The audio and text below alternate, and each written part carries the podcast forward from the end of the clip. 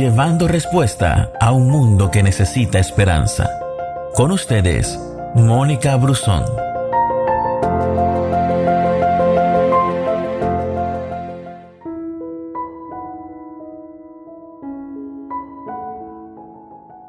La vida está llena de eventos dolorosos y es allí cuando tú y yo debemos tomar decisiones. O nos quedamos en el dolor y desistimos de ir al Señor o corremos presurosos a los brazos de Dios. Si no vas al Señor, ¿a dónde vas? ¿Crees que alguien podría ayudarte más que Él?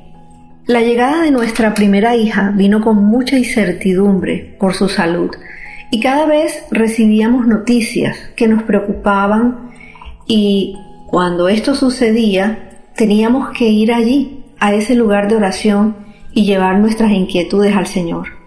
Una y otra vez tuvimos que hacerlo.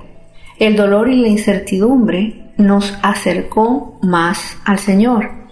Y aunque Dios sabe cómo nos estamos sintiendo, es muy liberador poder llegar a Él y contarle nuestra situación, expresarle nuestro dolor. Acudimos a Él porque Él es el único que puede darnos esa paz que necesitamos en medio de la tormenta. ¿Quién dijo que no podemos lamentarnos con Dios? Él es quien mejor nos entiende. Aún en el sufrimiento hay diferentes estados por los cuales uno atraviesa y es en cada una de esas etapas que llegamos a Dios y a través de nuestra oración, de nuestra conversación con Él, podremos expresar nuestra intranquilidad, dejar allí nuestra aflicción y luchar con nuestros sentimientos. Cuando no sabemos a dónde ir, Dios nos sale al encuentro y tomamos esa decisión que nos cambió la vida, entregar nuestro futuro, nuestra eternidad a Dios. Y sabemos que a los que aman a Dios todas las cosas les ayudan a bien Allí no reprimimos nuestras emociones, hablamos como niños con Él, le decimos literalmente lo que estamos sintiendo y nos acercamos más a Él.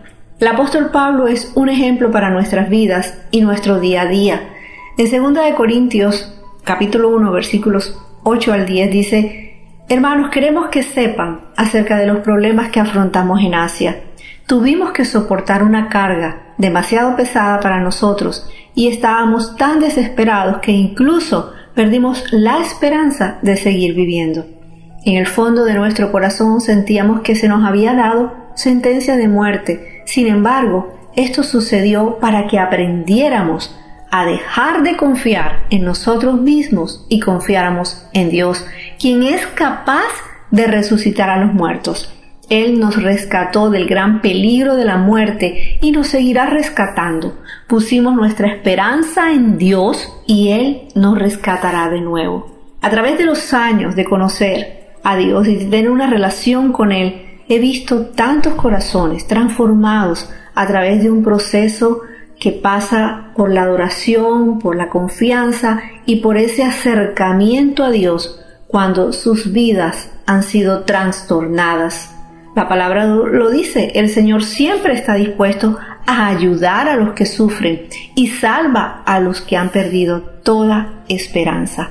Si estás pasando por tiempos de incertidumbre y de dolor, que esa circunstancia te acerque más a Dios. Pasa tiempo con Él, habla con Él, lee su palabra y nunca te olvides de las promesas que están escritas para ti. Gracias por escucharnos. No te pierdas ninguna de nuestras publicaciones. No olvides compartir este audio con todos tus amigos. Que Dios te bendiga.